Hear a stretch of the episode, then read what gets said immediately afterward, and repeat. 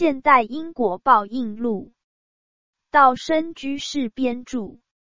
轮回篇一三生石上化前因中石盘。唐朝代宗时候的京都河南洛阳城内有一佛寺，名叫慧灵寺。原先是以故光禄清理镇的府地，由其子李元捐献而成为佛寺。唐朝因安禄山叛变，东都洛阳被陷，李振据守府中，不肯降贼，因寡不敌众而被杀死。他的儿子李元年少的时候，以贵族子弟，生活豪奢，交游甚广，嗜好音乐，善于歌唱，在当时很有点名气。但是自从他的父亲李李正死节之后，他心中非常悲痛愤慨，于是发誓不做官、不娶亲、不吃肉，独身居住惠林寺中五十多年，成为一个在家修行居士。寺中住持原则禅师，善于经营寺产，且懂音乐，与李元成为知己好友。两人整天相对交谈，总是说个没完，人家亦不知道他们谈些什么。有一天，他们两人相约去游历四川的峨眉、青城二大名山。李元要经由湖北乘船从水路溯江而上，进入四川；原则要取到陕西的长安与斜谷，经陆路入川。二人意见不同，争执了半年。李元的心事，原则能知道；而原则的心事，则李元不知。可是原则又不便讲出来，结果李元坚持他的意见，而且振振有词的说：“我已经发誓不做官，断绝与官场中人来往，现在怎么可以再去京都长安呢？”要是遇见那批官场中人怎么办？他们还以为我改变了主意了。原则听了他的这一段话，半天才叹口气说：“一个人的行动是不由自主的啊。”意思是业力不能改变了，只好依照李元的话，向湖北进发，船儿行到南浦地方。因为要准备上滩，于是天不黑就靠岸停船。从船舱望见岸上一个穿花缎衣裤的妇人，肩负着瓦瓮到河下来取水。原则一见他就流着眼泪说：“我不肯走水路，就是因为怕遇见他哟。”李元不了解而又很吃惊的问：“我们一路上看见的女人不少。”为何您就怕看见他呢？原则哭丧着脸说：“这妇人姓王，我应该做他的儿子。他已经怀三年了，因为我不肯来，所以他就很久生不下来。现在既然遇见了，那就不能再逃避，只好去投胎了。希望您以符咒相助，催生快产。”请您在这里多留几天，帮忙料理我的身后事。到了三朝日，请您来望家看我，我以一笑作为证明。过后十三年的中秋月夜，再请您到杭州天竺寺外，我们还可以再度相见。李元听完这一段话，心中非常后悔，而又很难过。一边流着眼泪，一边为原则准备沐浴、更换衣服。一切完毕之后，到了傍晚的时候，原则当真死了。李元使用催生符咒，使王氏妇人很快而又平安的生下一男婴，这便是原则的第二生了。等到三朝日，李元去王家访问，说明来意。要求抱出婴儿一件，王家立刻许可。当李元抱婴儿在手时，果然一笑，李元却不禁泪流满面，便将详细情形告诉王家，王家也就拿出钱来将元泽安葬于山下。李元义无心独自游川了，于是转回洛阳。抵达会灵寺时，才知道袁泽早写了遗书，叫他的徒弟交给李元，交代后事。李元等着到了第十三个年头。便南下向杭州西湖出发，准备赴八月十五日中秋夜在天竺寺外相会之约。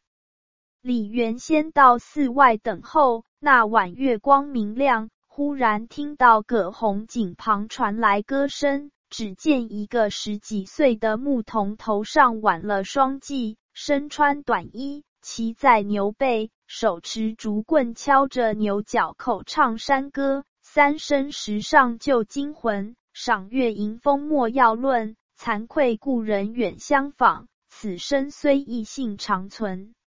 李元一听到这支歌，知道牧童就是元泽，便大声地说：“泽公您好！”只见牧童远远答话：“李公真有信用，这么远来辛苦您了。不过您的俗缘还没有完了。”请你不要过来，你我前途不相同，不能接近。如果您能精勤修行而不坠落的话，将来我们还有相见的机会。珍重。牧童带转牛头，口唱山歌而去。歌曰：身前身后事茫茫，欲化姻缘恐断肠。吴越山川寻已遍，却回燕赵上瞿塘。牧童的歌声渐渐远了，也不知他往何处而去。这牧童便是元泽的后生。李元于是转回洛阳，仍然居住惠灵寺中。两年之后，有大臣李德裕向唐代宗保奏：李元为忠臣之子，很是尽孝，请予以官职。代宗准奏，封李元为谏议大夫。这便是李元所未能了脱的俗缘，但是李元确实已经看破事情，淡泊名利，不肯就职，竟然老死在惠灵寺中。死的时候已经八十岁了。注释：牧童唱词第一首三生石上旧精魂，三生石据说在杭州，说明因果贯通三世。精魂，灵魂，第八世。他经历三世，所以称旧精魂。赏月迎风莫要论，说自己不是来西湖赏玩风景的。莫要论，即不用说。论，独轮。惭愧故人远相访，感谢老朋友远道来访问。此生虽异性长存。此身指躯壳，虽然改换，前世是法师，今生是牧童，可是本性并没有变。牧童唱词第二首，身前身后事茫茫，欲化姻缘恐断肠。前世今生的事是那样渺茫，不愿意再提说，会触景伤情。吴越山川寻已遍，江苏。浙江的山水已经游遍了，却回燕赵上瞿塘，打算回周沿江上行归家去。燕赵，烟波中的小船；照，鹰照，划船的桨。瞿塘，瞿塘峡，这里泛指三峡地带，当时属荆州管辖，蜀中净土，边者岸。这一公案说明自立了生死难，再娑婆了生死难。原则禅师的修持境界很高，能知过去未来，能任意作画，但也出不了轮回，了不到生死。如果他修净业，仗佛力，必能带业往生，一生成就。这就说明仗佛立了生死意，生净土了生死意，不是显而易见的吗？二零零四年五月二十三日，农历四月初五日，庐山东林寺净土专访深圳弘法寺方丈本焕老法师的一篇题为《为法忘躯》的专访报道。本焕老法师为禅门祈救，虚云老和尚传法弟子，灵济宗第四十四代传人，现年九十七岁。当记者问及当代净宗的弘扬与修持禅净二宗的关系时，老法师特别讲了印光法师文超所在原则禅师这个故事，并说为什么印光老法师讲这个故事。一个出家人已经知道过去、现在、未来，他有这么大的能力。但他还要来这个世间上放牛。应老讲这个故事，就是说我们要好好念阿弥陀佛，升到西方极乐世界，闻佛说法，证无生法忍。就算是下品下生，也不会堕落，到时候还会见阿弥陀佛。这是印光法师为了度一切众生，利益一切众生。叫大家好好念佛。我已经九十七岁了，我看这娑婆世界越来越糟，斗争坚固。我现在也念佛，也想升到西方极乐世界见阿弥陀佛，闻佛说法，证无生法忍，然后成愿再来普度众生。这是我们学佛将来要成佛的根本。读本焕老法师这段开示，可见一位老修行深知障自立在娑婆世界了，生死不易。正如宋代死心禅师所说：“参禅如果未能大彻大悟，应兼仗佛力往生净土，见佛闻法更为稳当。”当年元泽禅师如果见到这点，也就不会再来放牛了。二书到今生读已迟，书到今生读已迟这句话是清朝一位进士袁枚说的。他是说宋朝的黄庭坚字山谷的故事。山谷是江西省修水县人，在县志里记载着他的故事。他的诗书画称为三绝。与当时的苏东坡齐名，世称苏黄。山谷德中宋朝的进士之后，被朝廷任命为黄州芜湖的知州。他就任时才二十六岁。有一天，他在午睡，做梦走出州衙，来到一处乡村，看见一个满头白发的老婆婆站住一家门外的香案前。桌上供着一碗芹菜面，口中喊叫人的名字。山谷走近前去，看那碗面还热气腾腾，似乎很好吃的，不自觉的便起来吃。吃完回牙，一觉醒来，嘴里还有芹菜香味，梦境甚为清晰，但以为做梦而已。山谷还不在意。次日午睡，在梦如昨，口中又有琴香，于是大感奇异，遂起身不出州衙，循着梦中道路行去。行至老婆婆家门外，叩门进去，正是梦中所见的老婆婆，问她有无在门外喊人吃面之事。婆答：昨天是我女子的继承。因为她在生喜欢吃芹菜面，所以我在门外喊她吃面。我每年都是这样喊她。山谷问：“你女儿死去多久了？”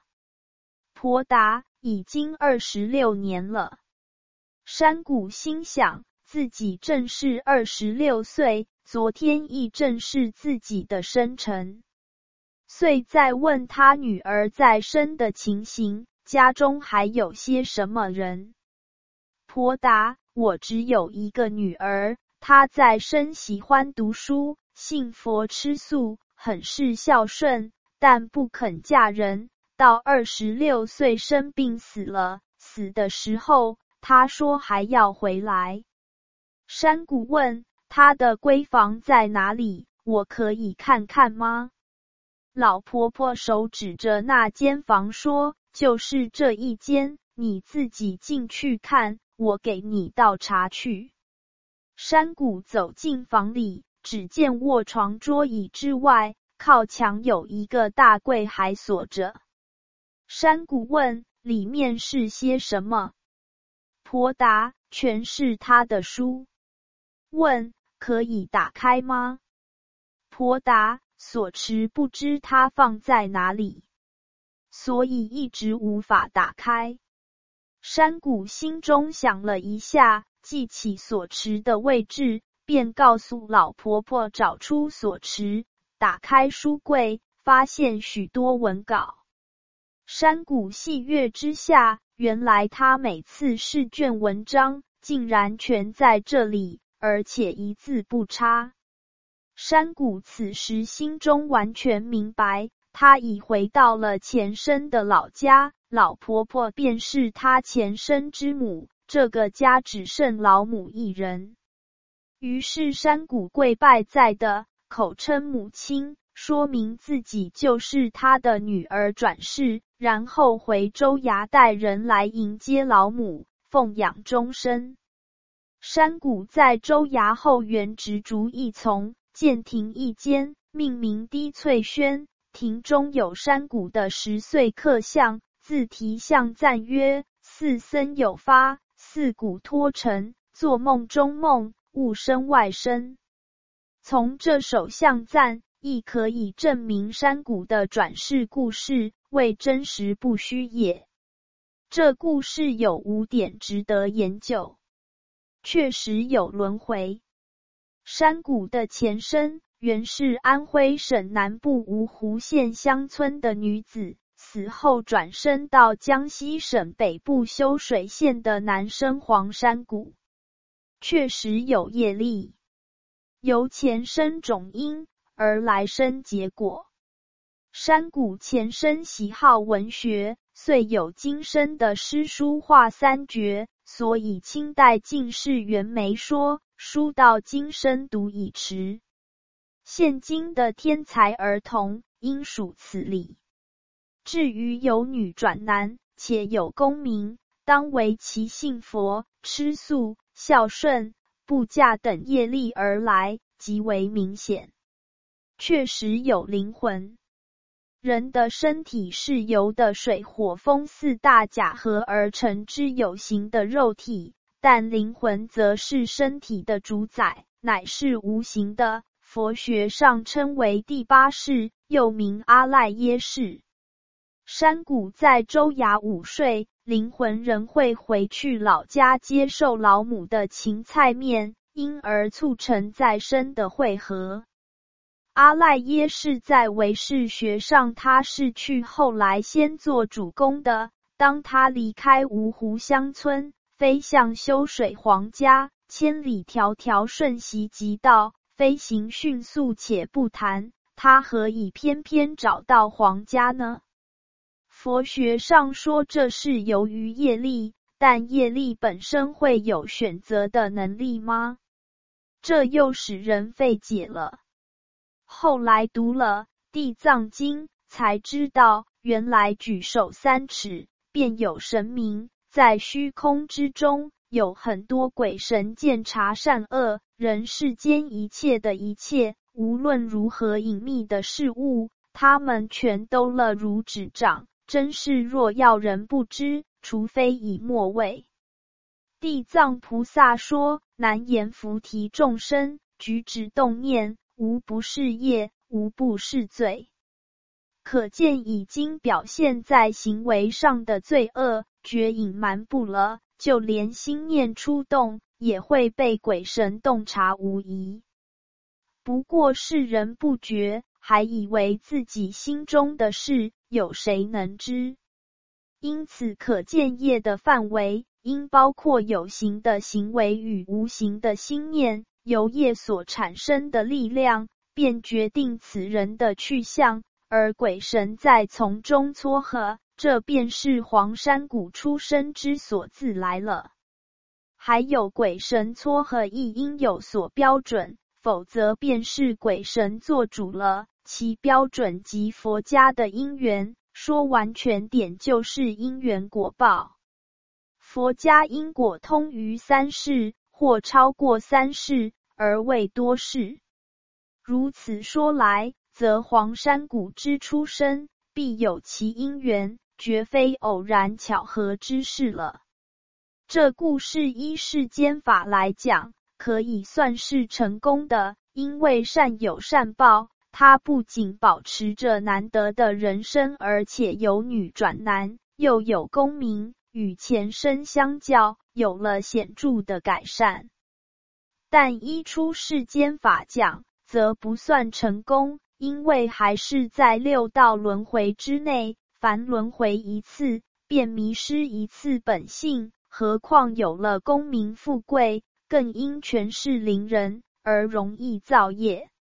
试看山谷少年时期，受一般风气影响，喜好填写有关男女情爱的哀艳词章。有一次，与同辈少年善于画马的李博时同游佛寺，参访当代得道高僧圆通秀禅师。秀禅师为了不忍心见他迷于艳词，自招堕落可惜，所以当他警戒完了李博时，嘱他不要再画马，因为画马时心念专想于马，以致行随心转。恐难免堕落成马身，然后又呵责山谷大丈夫怀有盖世的文才，难道竟用以写作无益于事而又动人邪思的哀艳词句吗？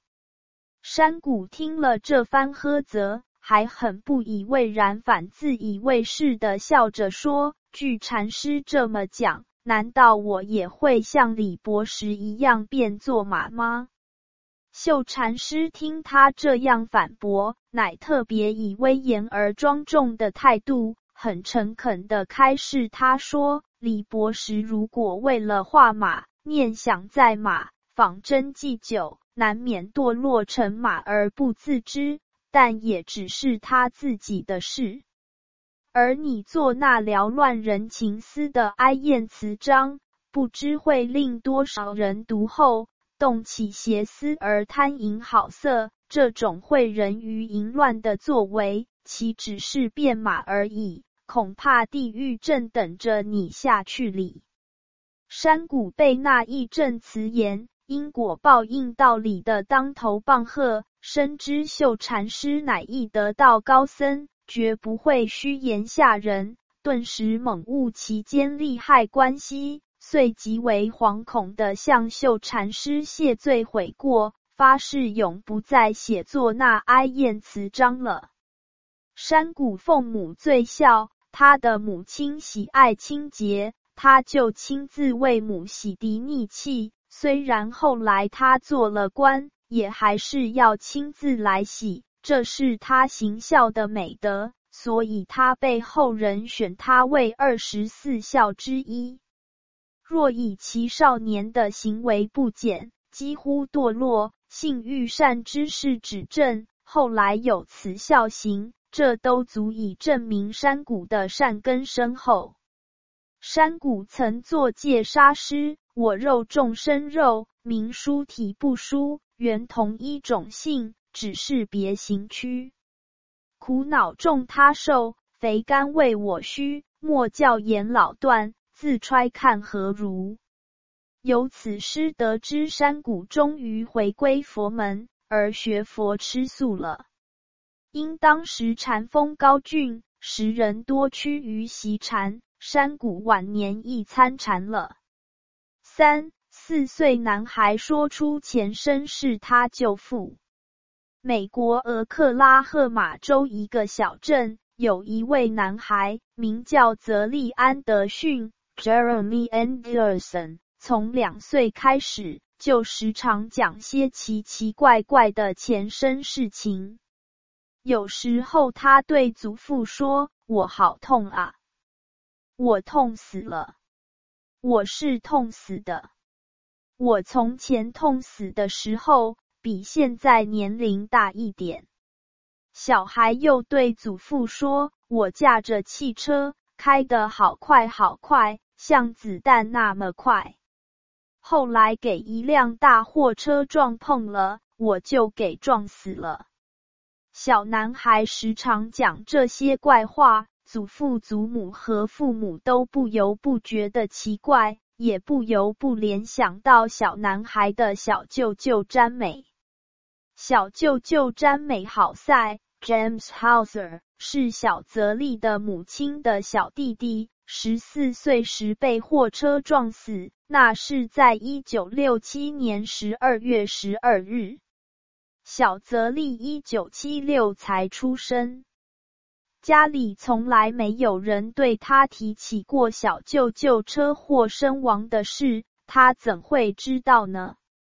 祖父决定寻求专家的研究，于是请了在俄克拉荷马州捕鱼鸟市 （Kingfisher） 的沙芬堡研究基金会 （Schaferberg Research Foundation） 的班纳季博士。D.R.H.N. Banerjee 帮忙。班纳季是一位精神医生。班纳季博士对小男孩施予催眠，问他是谁，叫什么名字。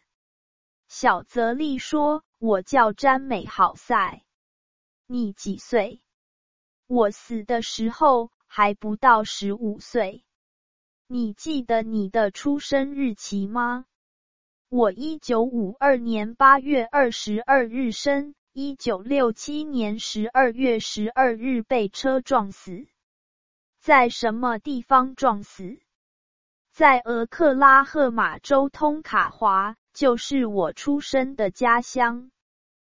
博士问：“我们到通卡华去，你能带路吗？”我能。博士就带小男孩和父母一同开车去通卡华。一进了市区，小孩就立即指出道路来。他非常熟悉街道，好像素来居住过似的。事实上，他从未到过这个小舅舅生长的地方。这时候，小泽利才不过四岁。博士后来在研究报告书上说，小泽利在催眠之后完全能记忆前生的事。在汽车上，他坐在我身边，非常快乐，指出哪一条街道是什么地方，哪一条同学住在那一座房子。他的口气不像是四岁，而是十多岁。他指出他出生的医院，他上的学校。他又带路来到一家百货店。他说他的祖母在该店做工，他每天放学后必来该店找祖母。他又带我们去一家理发店，说是他祖父的理发店。果然，那是他小舅舅詹美好赛的祖父开的店。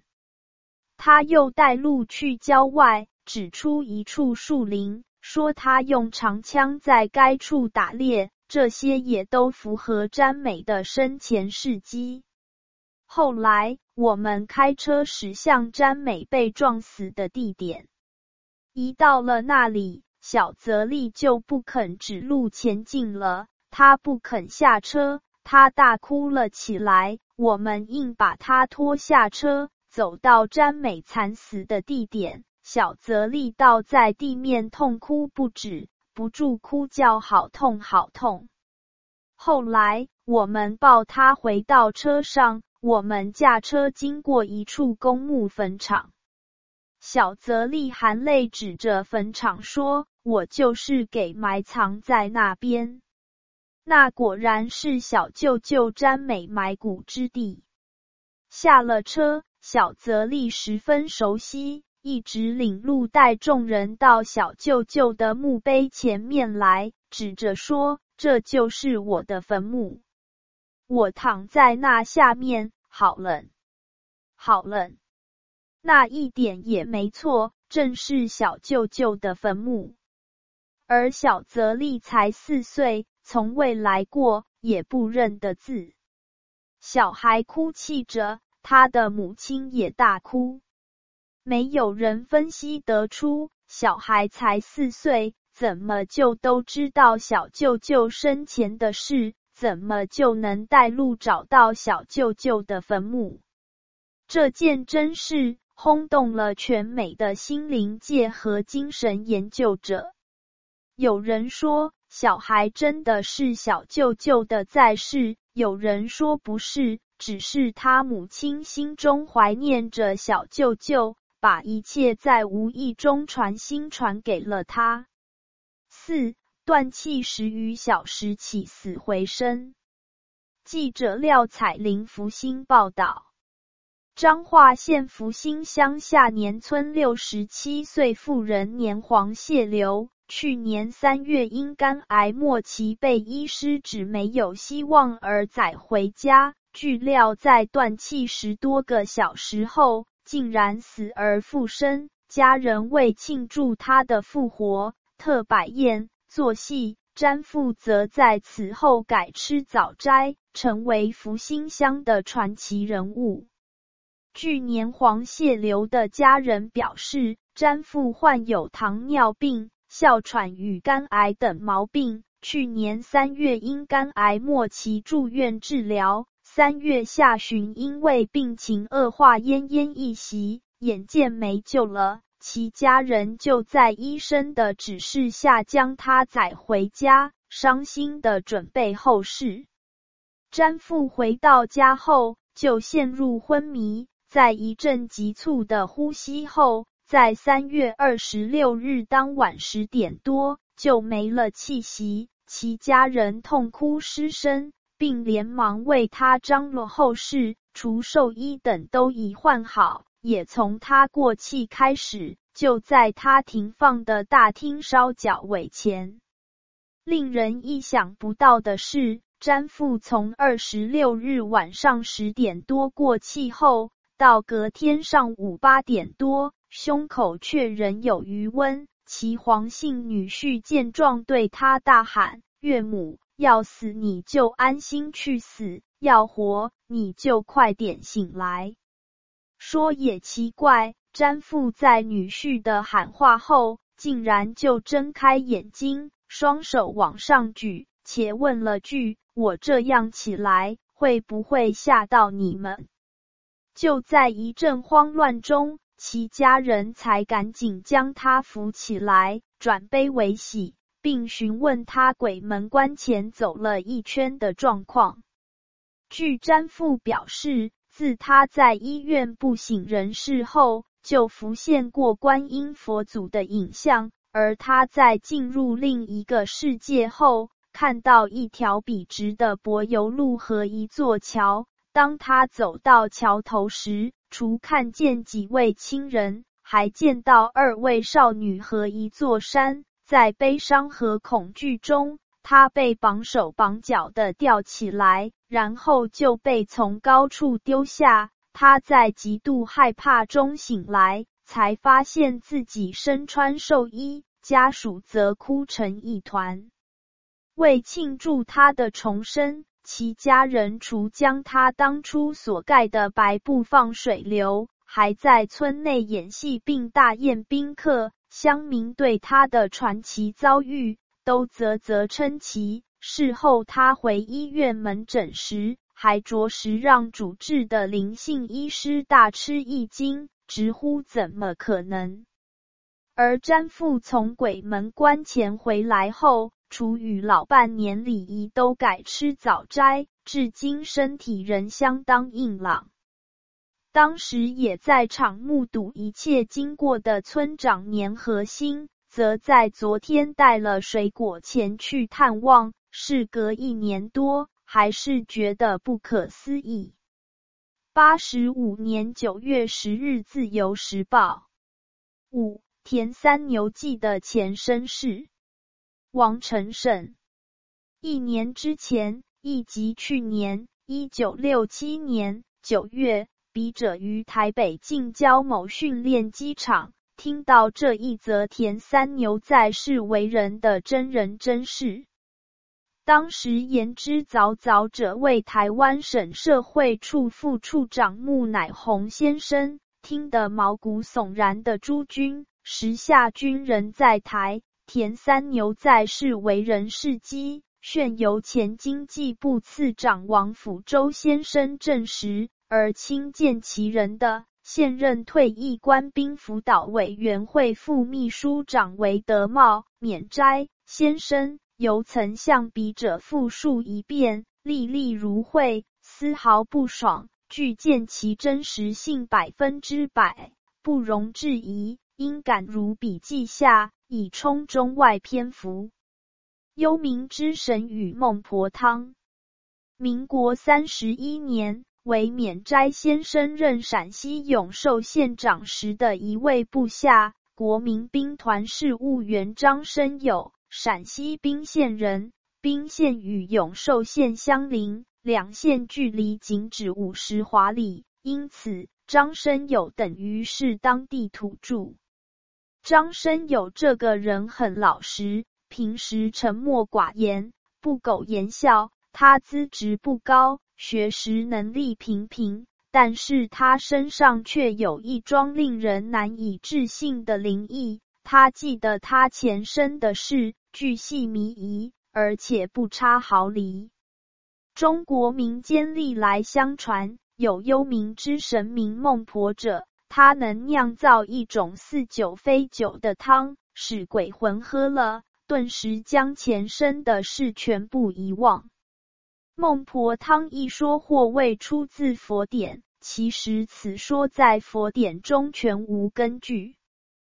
不过，心地观经中载有情轮回生六道，犹如车轮无始终之句。因果轮回是佛家的基本理论。所谓轮回六道，天道、修罗道、人道为三善道，畜生道、恶鬼道、地狱道为三恶道，而芸芸众生，莫不以其在世时的思想言行、善恶表现。决定其来世应该归属于轮回六道中的那一道。佛家并不认为人死后再度投生，绝对无法记起前生的事情。他们说人之不能记忆前生，系为凡人被已造己身的业障所迷，因而使前生所获的智慧一时为之蒙塞。中国佛教会理事长。石普寺住持白胜法师便曾说过：前生有修行的人，就能一经点醒，即告领悟；否则就不得不从头学起。人类至于之别，正基于此。张生有的灵异所以特别稀奇，特别与众不同，正因为他的前生未必如何有修。而且二十六年前为免斋先生这位部下的的确确称不上有什么了不起的智慧，除了他能记得前生种种，他是一个很平凡的人。他的家境还不错，可以供他读书，但是张生有国小毕业，即未能升学。他去投军，在投考中央军校。毕业于军校干训班，在永寿县，他当一名骑马的非正式军官，国民兵团办事员。三十二年秋天，韦免斋先生调任兵县县长，张生友向韦先生表示，他愿回故乡为桑梓服务，韦先生便把他带到兵县，虽说破格优容。却也不能不量才录用，指派他当一名相对副。张生有记的前身是在宾县永涛一带，不但父老相传，而且尽人皆知。因为他的前身便是宾县县城西南三十里许的某村人士，姓田，叫田三牛，世代业农，家道小康。妻子儿女俱在，宾县乡间居民多半都住窑洞，窑洞有两种，一种是就着山坡挖掘，越掘越深，越挖越宽，于是分为客厅、卧室、仓贮乃至厨厕齐全；一种则先在平地掘一个大坑作为院落，然后在院落的四面墙上再往里挖成一个个的房间。凡是窑洞，必定冬暖夏凉，安全而有保障。尤其只要有人手、有时间、有力气，随时可以大加扩充，尚且永远不需修容翻建。所以窑洞小的三室五室，大的十进八进，甚至有聚族而居，一栋能容数百人者，可谓为相当理想的国民住宅。当地乡民多住窑洞，是因为冰要经一带地处高原，土质坚硬如石，掘得十余丈亦不见水，一洞之凿往往累世不坏。外人不是就近笑他们穴居野处，回到了茹毛饮血的原始时代，殊不知道此是当地地理环境的特殊。造物者与他们特别优待，在地价飞涨、建材如今的此时此地，被高价房租累得喘不过气的小市民，那才真叫艳羡窑洞而不可得。一怒离家投入窄门，田三牛一家和乐融融，就住在窑洞之中。在他三十多岁的时候，兵陷久雨成灾。他的窑洞大门下面积了不少湿土，田三牛疑似天晴，便去将湿土刨开，清扫出路。据料雨久土松，骤如山崩，以吨计的湿土将他全身活埋。他当时便一命呜呼，惨遭压毙。可是他自己却觉得既不曾进鬼门关。也没有上风兜路，更不用说是见到孟婆，硬要给他喝那一碗似酒非酒的孟婆汤。他还在以为自己已经奋力从大堆泥土中爬出，居然又回到了坦荡乾坤、光明世界。他惊喜交集，一口气奔回自家的窑洞，看见了他的妻子，开口便说。今天好险，我差一点儿就压死在山下泥中，好不容易给我挣扎出来。却是奇怪，田三牛的妻子竟然对他视而不见，置若罔闻，正眼儿也不瞧他一瞥，脸上不曾有任何的反应与表情。他的妻子对他阴阳怪气，不理不睬。使田三牛十分恼怒，然而一转脸，又见到他的儿子，于是他又向儿子欣欣然报佳音：“你听见没有？刚才大堆的泥土摊下来，就像山崩，我居然能拿开那些泥，逃出了一条生命。然而他的儿子明明跟他面对面的站着。”镜头也不抬，不屑一顾。他高声报喜，儿子像是一个字也没听见。这一下，田三牛是可忍孰不可忍，心想自己大难不死，捡回命来，连老婆儿子都漠然淡然，根本不把他当一回事儿。可见妻子儿女对自己是何等的绝情绝义。心中无名火起，怒不可抑，愤愤的一顿足，转身便走。田三牛不要这个家了。田三牛愤而出走，信不所知，来到冰城，然后一时兴起，又赴东郊，离城八里之处，一个叫做明玉池的名胜。这明玉池的泉水出自山腰石龛下面。崖晶滴溜溜，其声淙淙，泉水凉意袭人，凄寒不可久处。由于它水深淙淙，所以取名为明玉池。田三牛有意到明玉池一游，可是眼看将到，偏又多出一道小门，使他无法通过。当时他便使劲的往门外挤，也不知道挤了多久，猛然挤身而出，顿时头目昏眩，茫然莫知所以。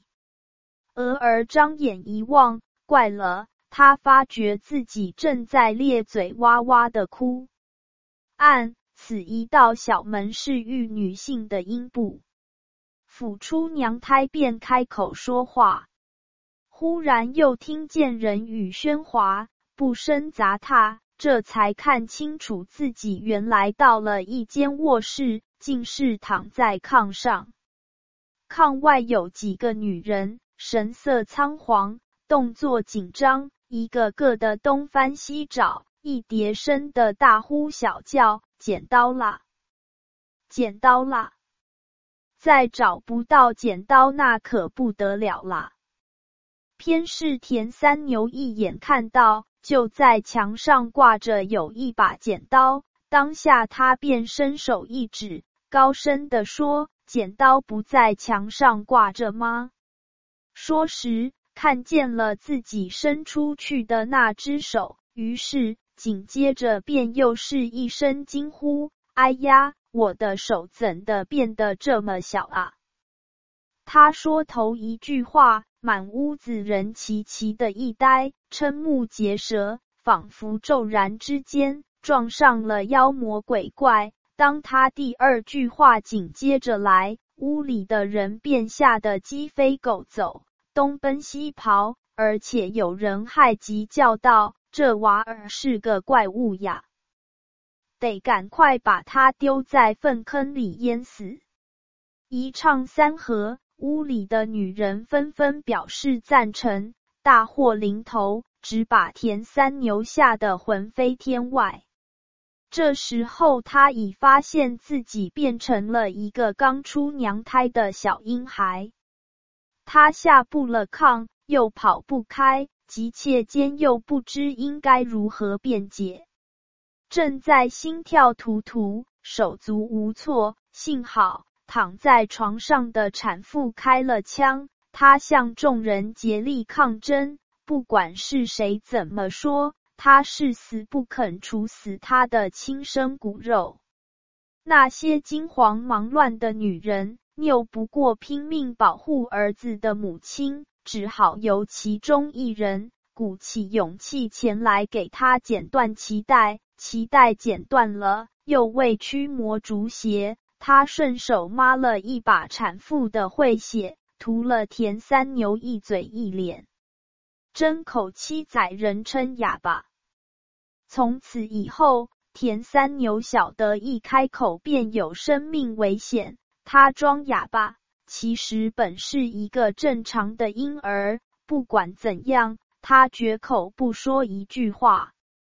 在母亲的怀抱中过了几个月，有一天，家中人出外农忙，把他用一床棉被包好。让他坐在炕上，那张炕坯面对着窑洞口，门外地面晒得有麦粒杂粮，于是便有一群家中豢养的鸡子争来啄食。田三牛一眼瞥见，情不自禁，连连的挥舞小手，跟大人般的吆喝感激。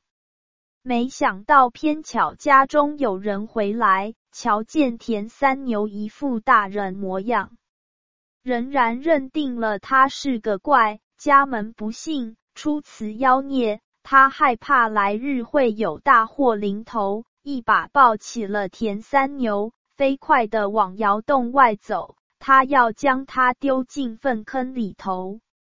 幸好他母亲想想不放心，赶回来探视。这才救下田三牛的一条小命。可是田三牛自此再也不敢开口了，他一肚皮的凄苦，唯有不时付之一哭。长到六七岁，田三牛的名字改成张生友。他成了张家的小孩，却是据张生友的躯壳，仍还保有田三牛的心智。六七年里，他始终害怕，于是一语不发，大家反而叫他小哑巴。一日，他祖父牵着他的手，把张生友带到荒郊野外，趁四下无人，很恳切的问他。你生下来便会讲话，怎么这会儿六七岁了反而倒成哑巴？我真弄不明白这是什么道理。如果你真哑，那是我们张家祖上缺德，生了你这个残疾。倘若你是能讲话而不敢开口，怕人家把你当作怪物来杀害，那么你只管放心。咱们家人口单薄，将来还得靠你撑门立户。再怎么说，我们也不会加害亲生的骨肉。你就别再隐瞒了，不妨趁此机会把这里头的缘故说个明白。张生有察言观色，晓得他爷爷说的都是肺腑之言，当下推拒不得，也无法继续隐瞒。于是便将他死而复苏，一怒离家，由名玉池而挤进了窄门。方开口就被人立为怪物，显乎葬身粪坑，因而才咬紧牙关，装聋作哑的前因后果，向他祖父声泪俱下的说了个清清楚楚。他祖父当时便毅然决然的说：“那这样好了。”从今而起，你该怎么的就怎么的，别害怕，一切有我。便这样，张生友解脱了桎梏枷锁，他言行举止自由自在。他从此不跟小孩子玩在一块，反喜欢跟了三四十岁的中年人谈笑自若，相习如常。除了体力，无论从任何方面来看。这个六七岁的张生友，简直就是一个三十多岁的中年人。可是，正也因为如此，张生有转世投胎不曾喝过孟婆汤，他呱呱坠地便懂得人事，会讲言语，而且他前世便是本县某村田三牛的这件稀奇古怪、骇人听闻的事儿。渐渐的越传越广，越传越远，终至闹得洋洋沸沸，使滨州一线，上自官府，下至妇孺，无人不知，无人不晓。那时候，田三牛家六七年前便掘出了田三牛的尸体，被官殓埋，归葬祖茔。田三牛的老婆子女一概遵礼臣服，尽衰守制。六七年后，他大儿子都二十多岁了。听到说田三牛投生某村张家，生而能言，又知生前世，田家的人当然不信，一致认为这是荒诞不经的传说，根本不拟加以过问。田气不获意所变的。可是为时未几，田家因为的界不清。跟邻居发生了土地纠纷，双方相持不下，终至告入官里。这时候，田家的人由于的气一向由田三牛自行保管，而田三牛死时并无只字遗言，因此的气便寻不获，拿不出的气，不但这场官司必输无疑，而且败送之余，亦将后患无穷。说不定连全部家产都无法保住，于是田家上下忧心忡忡，急急不可终日。他们邀集了诸亲好友前来筹商应付之际，当时便有田三牛的一位妹夫灵机一动，跟田三牛的大儿子建议的说：“全宾县的人都在讲。”明玉池张家那个生下来会说话的男孩是你父亲投生，这件事是真是假，谁也弄不明白。可是如今你们家的田契找不到，眼看着要吃亏。依我之见，何不利用这个机会？张家那小孩不是说他能知前身事吗？就把他找来试试看。如果他真是你父亲投生的，而且能记前身的事，那么他就应该晓得的气何在。假使问他的气在哪儿，他说不上来，谣言定会不攻自破。所以我说是他一世，其实是一举两得。田三牛的儿子许久以来都在为他父亲转世投胎，这一码子事困扰万分。他听姑丈这么一说，觉得是他一世倒也不错。最低限度是有利而无害，于是他答应了，随即请他姑丈到张家去走一遭。那日，田三牛的妹夫才到明玉池张家，正好遇见七八岁的张生友独自站在窑洞门口。他一见这位前世的姐夫，亲情洋溢。笑逐颜开，老远老远的便直向他妹夫招手，欢声的叫：“你不是我妹夫吗？怎么的闲上这儿来了？”来人大吃一惊，却是不由不信。他抢前几步，执住他大舅的小手，然后一五一十将他的来意和田家的困厄告诉给张生友听。张生友不假思索，随口便说：“你问咱们家的的气呀？有有有！早先我藏在窑洞某个角落的一道石头缝里，只不过如今隔了七八年了，就不晓得还在不在。”他妹夫疑惑不定的再问一句：“你是说连你自己也没有把握？”张生友笑了笑说：“你试试看嘛，回去找一下，你不就晓得我有没有把握了吗？”妹夫将信将疑的回到家里，按照田三牛以及张生友的指点，那份关系全家财产的田契果然一所便得。田契到手时，连他自己和田家上下。一致目瞪口呆，毛骨悚然。回想从上墩泥土里面挖掘出来归了葬的那具尸首，他们几一置身梦中。于是田家上下齐来明玉池张家窑洞，七啼而哭，罗拜于前。那时节张生有才八岁，可是他三十多岁的老婆是他未夫。二十多岁的儿子尊他如父，说什么也要把他接回家，绝尽妻侄，克尊父道。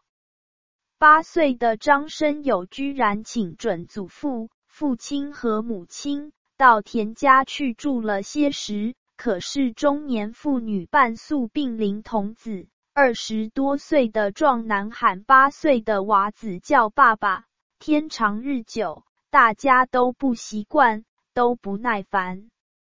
兼以张家家境远比田家未优，张生友要读书，张家替他缴了学费，上课在即。于是张生友不再为田三牛，他还是回到了明玉池。自此，张生友一及田三牛，他时而张家住住，田家歇歇，两头来往。都受欢迎，仿佛他天生下来便该在两家为主，庸人也有庸福。录字中文文摘第五期六画鸟记，一件灵魂附在锦鸟身上返回家园的事实报道。转载一九六九年一月二十日高雄新闻报记者石建立专访。世间奇幻事件固然不少，但像这件发生在高雄市一位殷商身上的故事却属少见。这位殷商是世居高雄，年四十七岁，经营铝业的欧燕洲。他在去年一九六八年十二月四日因肺癌病逝台北后，竟被移化身一只锦鸟，回到五福四路的老家，和家人团聚一段短时间。这件事说起来是不会有人相信的。但他的家人、亲戚和他生前的好友五福四路老大房老板钱梦明，以及大金西饭店老板黄炳南，却指证确凿，使人不得不叹为神奇。可惜的是，这只锦鸟在与家人相聚一周后，竟在一次阳台上的歇息时掠翼而去。到现在还没有讯息，他的家人正为之懊丧不已。要说这件梦幻故事，需溯自去年十二月四日那天的清晨。那天天还未破晓时分，和欧燕州相交近二十年的老大房老板钱梦明，突然做了一个梦，梦见正病入膏肓的欧燕州。已从台北荣民医院回到高雄来。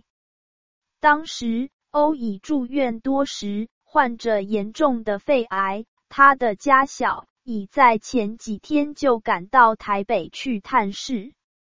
钱梦明得了这个梦后，心中不免感到有点蹊跷。天亮后，就差遣他的儿子。到跟老大房只有三四间店面的欧家去问问看，欧家伯伯到底回来了没有？钱家少爷回来的报告是否定的。欧家那天正是铁将军把门，他全家大小都去了台北，只留了一个男工在家看门。钱梦明一听，心知不妙。于是立即挂了个长途电话到台北，想问个究竟。这时，台北的长途电话也来了。从电话里传来的讯息是一身赌石的欧燕州，终因重病不起，就在那天清晨逝世了。这个讯息颇使钱梦明懊丧，也不免为之吃惊。想不到他早上的梦应了验，梦中说欧燕州回家，这是欧在撒手西归时为好友送的讯。那天傍晚，欧燕州的遗体就从台北运回高雄，于是开吊、公祭、出丧。钱梦明帮着欧家的人着实忙了一阵。一个因病逝世，然后举行丧祭，原本是极寻常的事，在这纷扰的世界上，几乎天天都有。所以，当丧事办完后，欧家除了抑不住那份哀伤之外，日子过得倒还算平静。但是，不寻常的事终于来了，那就是欧燕州去世的第七天。俗称头七，一只锦鸟出现在欧家。这是一只尖嘴、细脚、全身夹杂着墨绿色和金黄色羽毛的飞禽，纤细而细微，亮亮大小还不足五寸。神奇的故事就是从这只鸟的身上开始的。其实，这只锦鸟当天最先出现的。是在位于大义街的欧烟州的七弟庄英杰家的大门前。那天，去年十二月十一日，也是个大清早，庄家大门前突然传出“客客”的叩门声，同时一阵阵清脆的鸟叫在吱喳不停。庄家的下女在睡梦中被惊醒后。就披衣起身开门，想看个究竟。这时，但见一只鸟在不住的叩门，他心里不免一阵纳闷，就随意的挥了挥手，想赶走那只鸟。可是那只鸟并没有立即飞走，人在吱吱喳喳的叫着。庄家下女显然有点厌烦了，只说了声讨厌，也未在家留意，就径自关门进去了。不久，庄英杰也起了床。那几天，由于他姐夫去世，他天天都到欧家去帮忙料理善后。这天早晨，他起身后。听到夏女告诉他鸟叩门的事，他只不经意的笑了笑，就赶到五福四路欧家去办事。可是，当他一进到欧家大门，就看见一只鸟正温驯的伏在欧燕州平日办公的桌子上。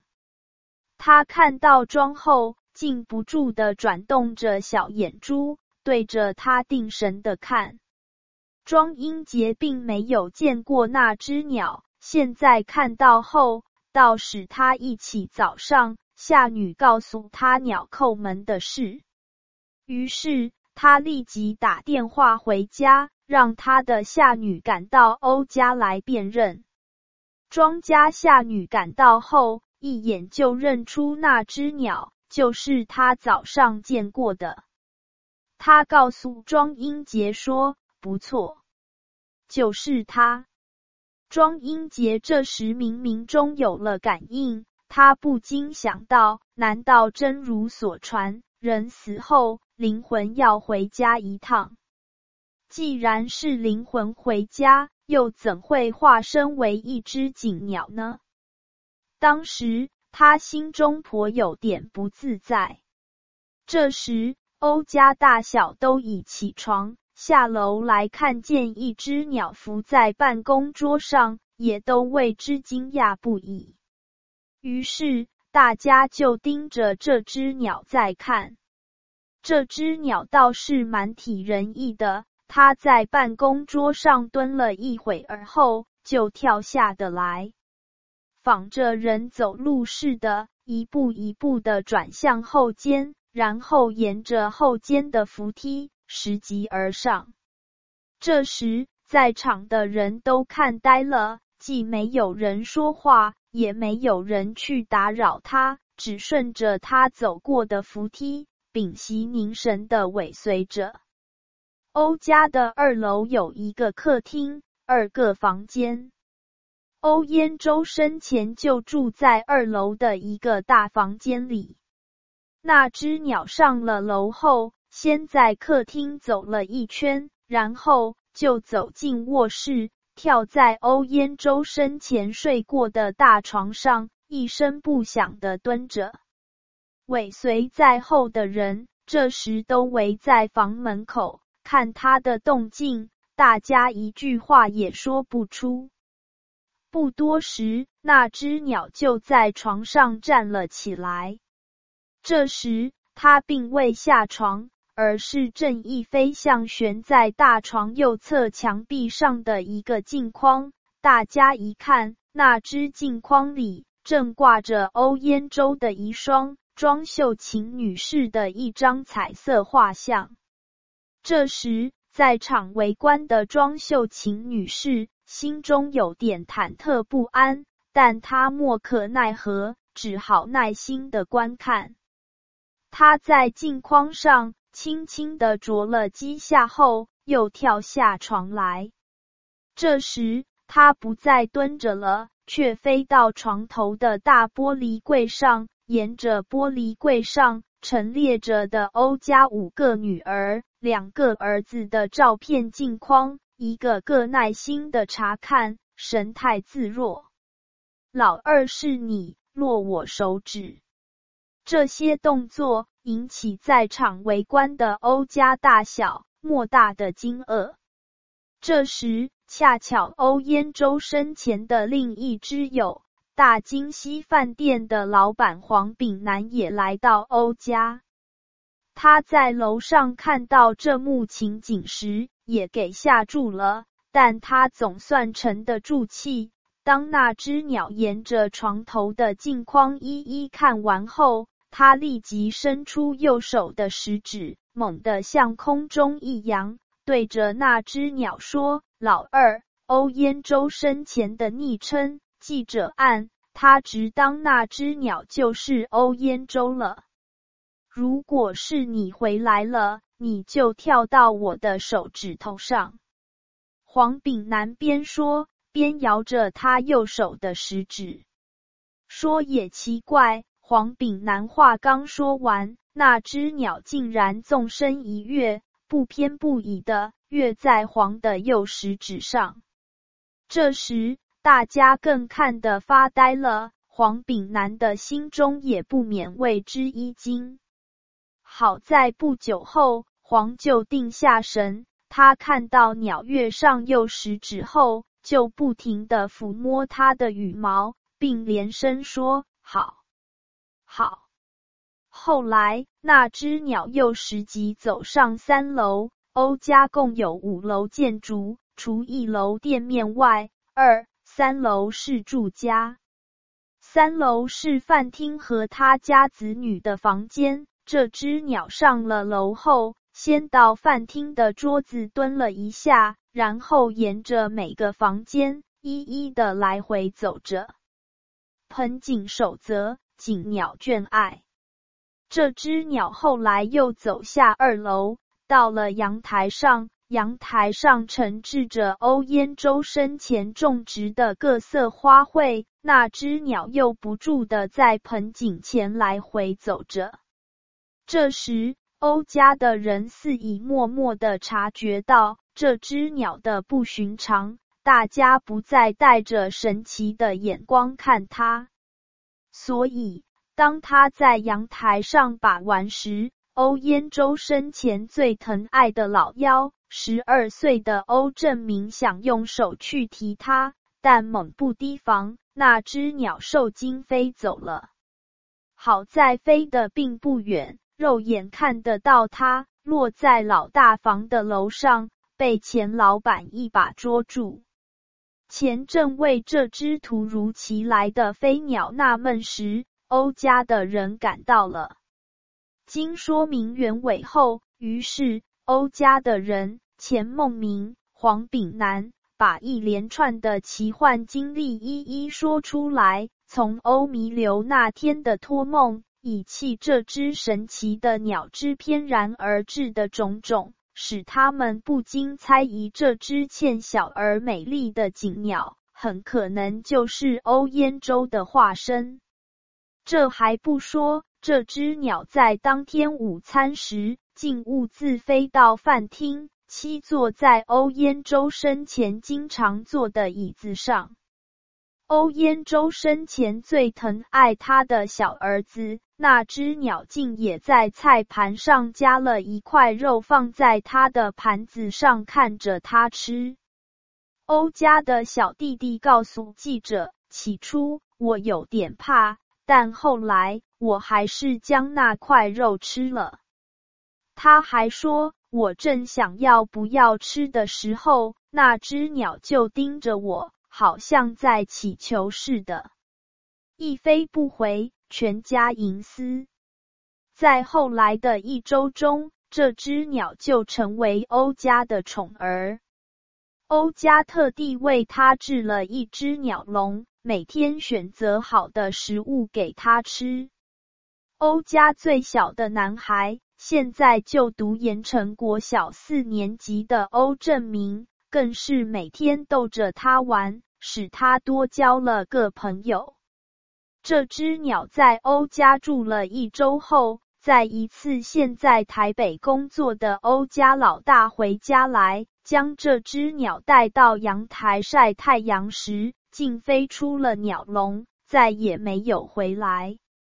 欧燕州的太太庄秀琴女士说：“这只鸟已成为我家的一分子。”它在家的时候，每天有人逗着它玩。现在飞走了，大家都很想念他。吃等七七，再看灵异。欧的七弟庄英杰和他的六弟欧兴达也都有这样的感叹。现在欧家的人都在等待欧燕州满了七七后四十九天，是不是还有神奇的事出现？如果那只鸟去而复返，欧家将好好的招待他，正如欧家小弟弟欧正明说：“我要和他做一辈子朋友。”这件事就报道到这里为止。照说。在科学昌明的今天，神幻的事源不值一谈，但它的发生却是千真万确的，这又应该做如何解释呢？是耶非耶化为锦鸟，相对唏嘘伤心故交。人死了后化作飞禽的事，过去在大陆上亦有所闻。据一位不愿透露姓名的这级文化界人士表示，在他的家乡过去也发生过类似的事。一个死了的人化身成一只鸡回到家里，虽然他不会传声，但善体人意，曾在一堆白米上用脚爪写出字来。经对证后，和那人生前的笔迹一模一样。老大房和大金溪的老板钱梦明、黄炳南对欧家的这番奇遇都难有适当的解说。虽然听来有点虚玄，但事实如此。他们认为这只好委之于天意。钱、黄二人与逝世前的欧燕州相处甚笃，他们在高雄的商界都很有名气。而于欧逝世后，亲身经历一连串的奇幻事件，使他们不禁为之唏嘘不已。